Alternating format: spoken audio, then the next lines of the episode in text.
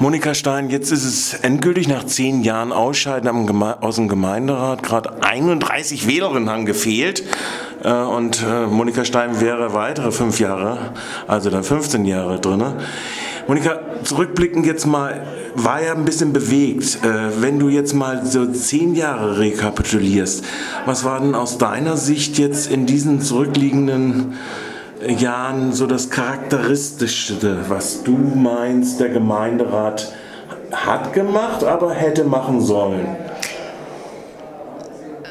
Das ist keine ganz leichte Frage. Also ich weiß, als ich angetreten bin vor zehn Jahren, als ich meinen ersten Tag hier hatte, habe ich gedacht, wir bewegen sehr, sehr viel für Freiburg und in Freiburg hier im Gemeinderat und musste dann relativ schnell erkennen, dass ähm, die Bewegung eher ja, sehr, sehr langsam ist und dass der Gemeinderat doch sehr gesteuert ist von der Verwaltungsspitze und von den Informationen, die er vom, von der Verwaltung bekommt. Also dass zwar immer so getan wird, als würden die Stadträtinnen und Stadträte selber wahnsinnig viel Wissen oder Wissen zugesteckt bekommen oder sowas und dass aber ein Großteil des Gemeinderates sich unglaublich darauf verlässt, was die Verwaltungsspitze oder die Verwaltung an Wissen weitergibt. Und das ist natürlich schon sehr ausgewählt und sehr begrenzt, was man da dann an Informationen bekommt. Und aufgrund dieser Informationen werden viele Entscheidungen gefällt. Das fand ich doch sehr frustrierend, als mir das dann so richtig klar wurde.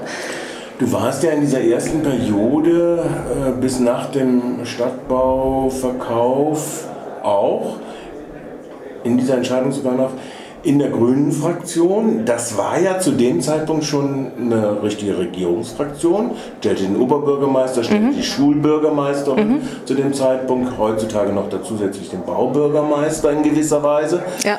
Ähm, hat das das da sollte man doch meinen, dass das beflügelt eher so ein bisschen die Möglichkeiten der Gemeinderäte oder ist das irrtümlich?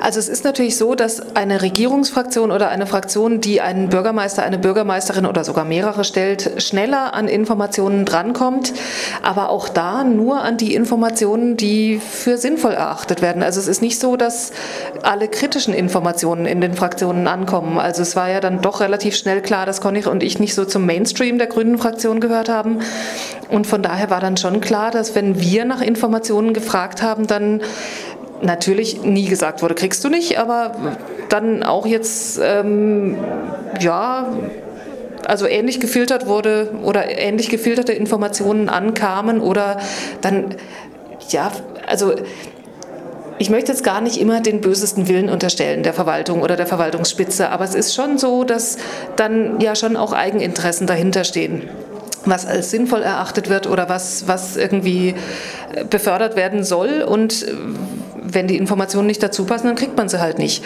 Und das Interessante zum Beispiel beim Stadtbauverkauf, den du angesprochen hast, was ja im Nachhinein echt einer meiner größten Fehler war, damals den Mund nicht geöffnet zu haben und zu sagen, was für ein Scheiß das ist, ähm, war dann schon, dass klar war, dass die Regierungsfraktionen deutlich vor den anderen Fraktionen Bescheid wussten und auch deutlich vor den Bürgermeistern und Bürgermeisterinnen, der, äh, nee, den Bürgermeistern der anderen Fraktionen Bescheid wussten. Und das ist natürlich ein totales Unding. Und aber das zeigt auch sehr deutlich, wieso die Informationspolitik läuft. Das was man möchte, dass es diskutiert wird, wird weitergegeben und das andere kann man ja mal ein bisschen nach hinten stellen. Wenn man jetzt die Bilanz anguckt, es gibt eine nette Statistik jetzt auch über die letzte Periode, äh, dann ist ja vieles, wird fast sogar überwiegend einstimmig. Vieles. Äh, sehr vieles mit großen Mehrheiten mhm. Äh, verabschiedet. Und äh, es gibt Kenntnisnahmen und wenn man als Beobachter auf der Pressebank sitzt, dann weiß man, dass das meiste, worüber geredet wird, würde ich jetzt weiter sagen, im Gemeinderat selbst die Kenntnisnahmen sind.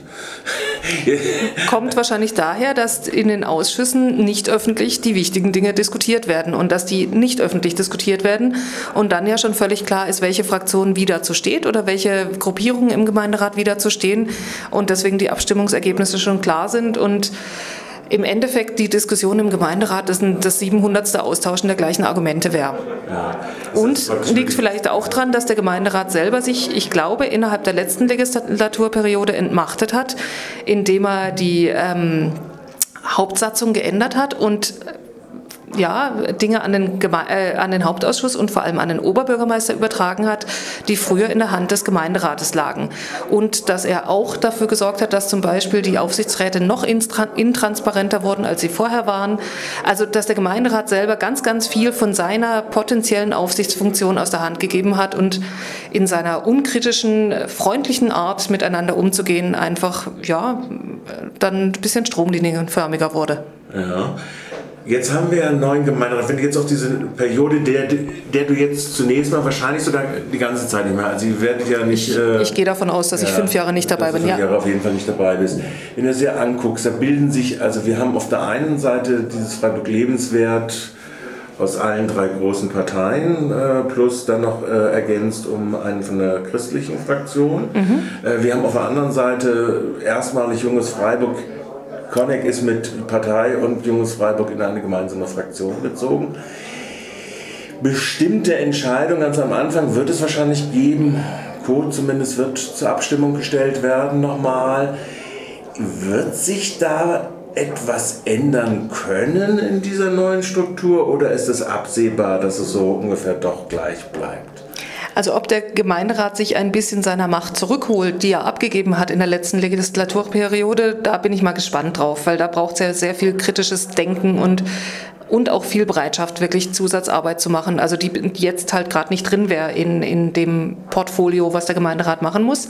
Also das weiß ich nicht so genau. Was ich aber ziemlich sicher bin, ist, es gibt jetzt nicht mehr die klare Regierungsmehrheit. Also es gibt nicht mehr Grün-Schwarz oder Grün-Schwarz mit freien Wählern, was die absolute Mehrheit garantiert stellt, sondern es ist so, ähm, dass schon die wechselnden Mehrheiten, wenn es nicht total schräg läuft, jetzt eigentlich mehr die Regel sein werden. Und dass dann wirklich je nach Sachentscheidung geguckt werden muss, wenn ich mir die Mehrheitsverhältnisse nicht ganz falsch angeguckt habe im Gemeinderat oder die Zahlen, dann wird jetzt mehr geguckt werden müssen, wo kriegen wir eine Mehrheit her? Und dann ist es halt einmal CDU und Grüne mit irgendwem anders oder es ist die Grünen mit ganz anderen Leuten oder die CDU mit ganz anderen Leuten oder auch die, der ganze Rest des Gemeinderats gegen CDU und Grüne. Und das ist was, was früher nicht ging. Also von daher bietet der neue Gemeinderat da schon Möglichkeiten, die es bisher nicht gab.